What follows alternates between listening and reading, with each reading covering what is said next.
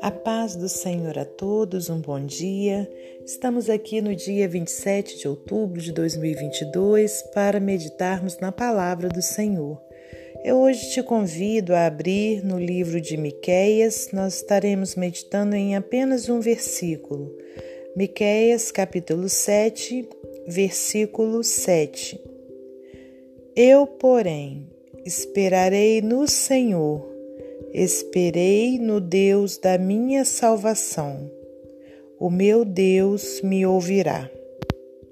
Senhor nosso Deus e nosso Pai, te agradecemos por mais esse dia de vida, por essa noite que tivemos de descanso.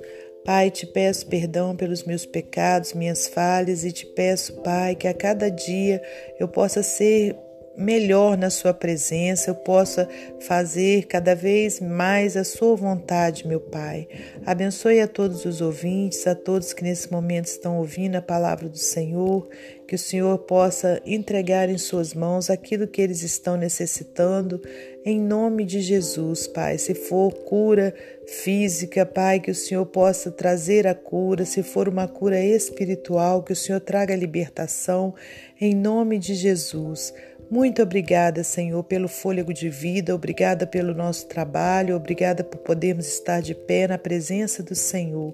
E que não seja eu a falar, mas que seja o teu Espírito Santo a me usar como instrumento seu para transmitir a sua palavra, em nome de Jesus. Amém. Meus amados irmãos, minhas amadas irmãs, mais uma vez estamos aqui com muita alegria no coração para transmitir a palavra de Deus, que é lâmpada para os nossos pés e luz para o nosso caminho. Nós temos aqui um versículo onde o profeta Miqueias traz essa palavra de esperança, né, para mim e para você. Eu, porém, esperarei no Senhor. Então, quando ele diz eu, vírgula, porém, vírgula, esperarei no Senhor, né? Quer dizer que houve outras pessoas, houveram outras pessoas que ao invés de optarem em esperar no Senhor, optaram por outro, em esperar em outras coisas. Se a gente voltar aqui alguns versículos, a gente vai ver, olha, ele falando sobre situações que estavam ocorrendo ali naquele tempo, que não são diferentes né, do, nos nossos tempos atuais. Olha, no versículo 2 diz assim: Pereceu o benigno da terra, e não há entre os homens um que seja reto. Todos armam ciladas para sangue, caça cada um a seu irmão como uma rede. As suas mãos fazem diligentemente o mal. O príncipe inquire e o juiz se apressa à recompensa, e o grande fala da corrupção da sua alma, e assim todos eles são perturbadores. E, e ele continua dizendo: olha, se a gente vier aqui para Versículo 5 diz: Não creiais no amigo, nem confieis no vosso guia, daquela que repousa no teu seio, guarda as portas da tua boca.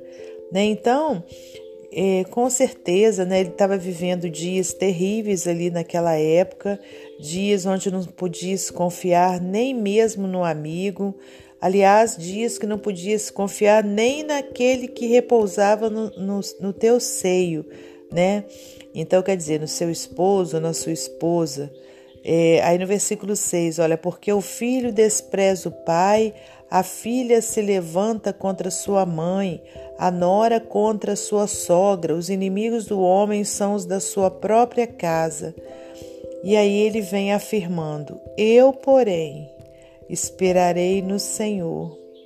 Então, é, quando a gente faz uma análise né, de de tudo isso aqui que ele está falando, a gente vê né, que nos dias atuais é a mesma coisa ou até pior. Né? A gente, se a gente parar para ver né, os, os noticiários, né, os canais que trazem as notícias, é, terríveis, né, que vem acontecendo, a gente vai ver que é dessa forma e coisas até piores, né, têm acontecido, né? Quantas situações de filhos matando seus pais, pais matando seus filhos, coisas que a gente imaginava nunca ver, né? Mas quer dizer, desde lá dos tempos antigos, né, que isso já ocorria. Hoje em dia a gente fica sabendo com mais facilidade por conta da internet, né, por conta da mídia. Mas isso a gente vê que é o que? Coisa antiga, né? Coisa desde a antiguidade, desde os tempos bíblicos, né? E que isso já ocorria. E o profeta naquela época disse que ele então tinha optado, né, em esperar no Senhor, em confiar no Senhor. Olha, esperei no Deus da minha salvação. O meu Deus me ouvirá.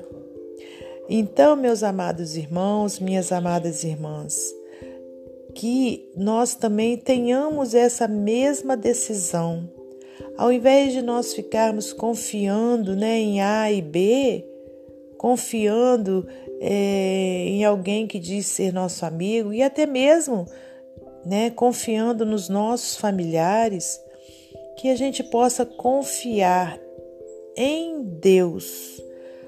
Por quê? Né?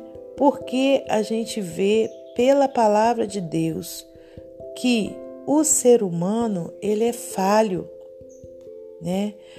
O ser humano, por mais que ele queira o, nosso bem, né? Ele é um ser humano, né? Que então às vezes a gente confia em contar, né? Algo que está sufocando o nosso coração e aquela pessoa promete que vai ficar somente entre nós e infelizmente aquela pessoa também tem um outro, aliás, infelizmente no sentido, né, dessa pessoa contar para outro. Mas essa pessoa também tem um outro amigo e vai falar desse problema para esse outro amigo, dizendo: "Ah, fulano me contou, mas não conta para ninguém, fica entre nós". E aquele outro amigo também tem um outro amigo. E da mesma forma ele pode agir. Ah, Cicrano me contou, Beltrano me contou, mas que fique só entre nós. E assim é, irmãos. Então, o único que é verdadeiramente fiel, o único que verdadeiramente nos ouve, né, e, e cuida do nosso caso, da nossa situação com total fidelidade, é o Senhor. Eu não quero dizer para você, né, que é, que você então não deve desabafar com ninguém, com a sua mãe, com o seu pai, com aquele, né, com o seu esposo, com a sua esposa. Não, não é isso.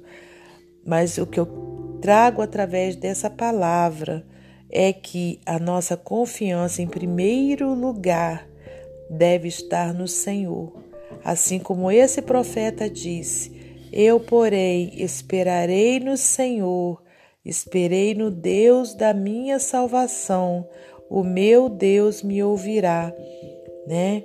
Então que que a nossa primícia, né, que o nosso primeiro lugar é, de confiança seja no Senhor.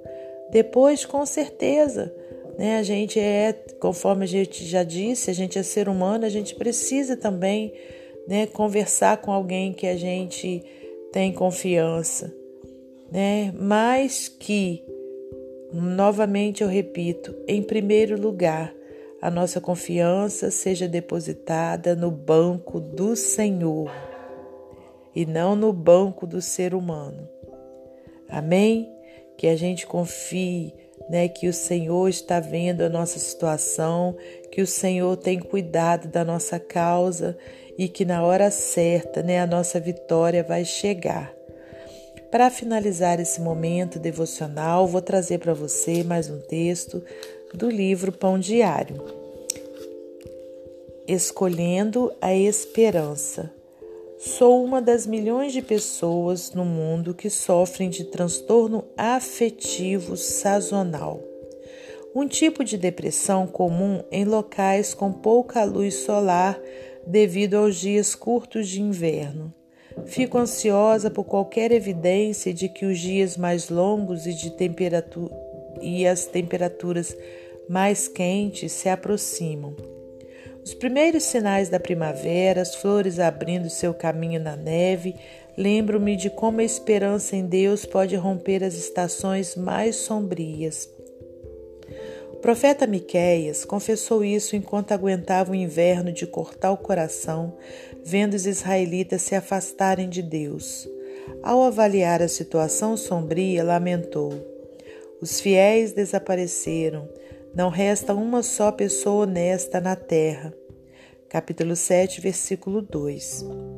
No entanto, mesmo que a situação parecesse terrível, o profeta se recusou a desistir da esperança, pois confiava que Deus estava agindo mesmo em meio à devastação e mesmo que ainda não pudesse ver as evidências. Em nossos invernos, às vezes aparentemente escuros e intermináveis, quando a primavera parece não chegar, enfrentamos a mesma luta desse profeta. Vamos nos desesperar ou esperar confiantes no Senhor? Não. Vamos nos desesperar ou esperar confiantes no Senhor. Nossa esperança em Deus nunca é desperdiçada. Ele está trazendo um tempo sem inverno, sem luto ou dor. Apocalipse 21, 4. Até lá, descansemos no Senhor, confessando: És minha única esperança. Salmo 39, 7. Que nós possamos colocar a nossa esperança em Deus. Que Deus abençoe você e sua família, que Deus abençoe a minha e minha família e até amanhã, se Deus assim permitir.